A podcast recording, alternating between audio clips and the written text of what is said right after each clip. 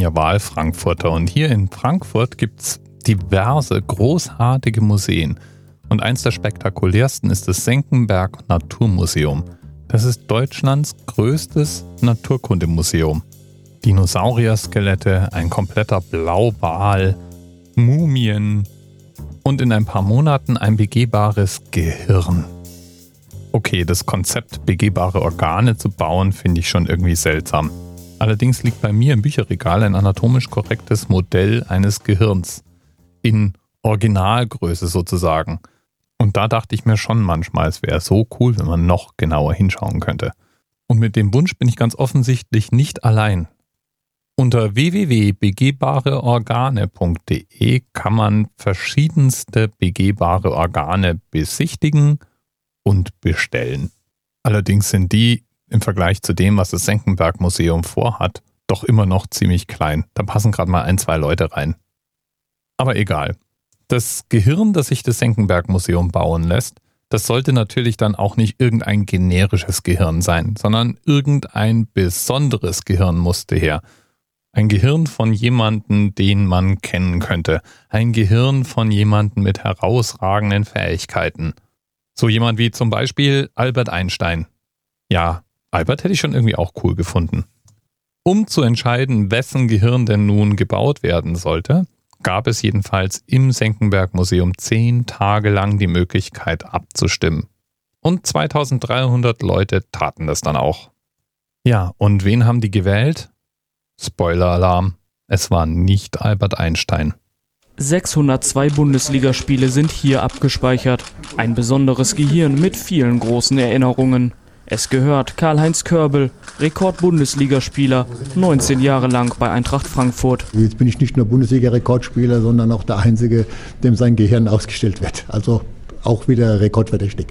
Ja, ich glaube, sein einziger Fehler ist seine Bescheidenheit. Das Senckenberg-Museum in Frankfurt hatte öffentlich darüber abstimmen lassen, von welcher Person ein begehbares Gehirnmodell ausgestellt werden soll. Albert Einstein galt lange Zeit als der Top-Favorit. Doch dann kam alles ganz anders.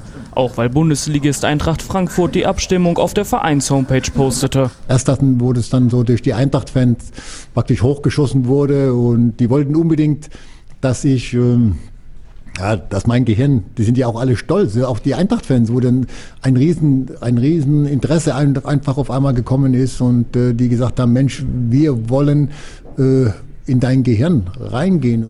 Ja, ob Albert so eloquent hätte beschreiben können, was vor sich geht, ich weiß ja nicht. So ähnlich soll das Gehirn dann mal aussehen, aber viel größer, 50 mal so groß, also vergleichbar mit einem Einfamilienhaus.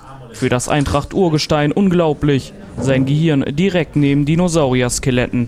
Normalerweise sind die ja die ganzen, oder auch die Dinos, die Sauriere, alle sind ja schon äh, lange tot und ich lebe noch. Und das ist ja das Einzigartige, ähm, dass ich ja noch hoffentlich in meiner Lebenszeit äh, durch mein eigenes Gehirn gehen kann. Das wird es wahrscheinlich auch nicht mehr geben. Ich hatte schon gelegentlich das Gefühl, dass bei mir irgendjemand durch mein Gehirn läuft.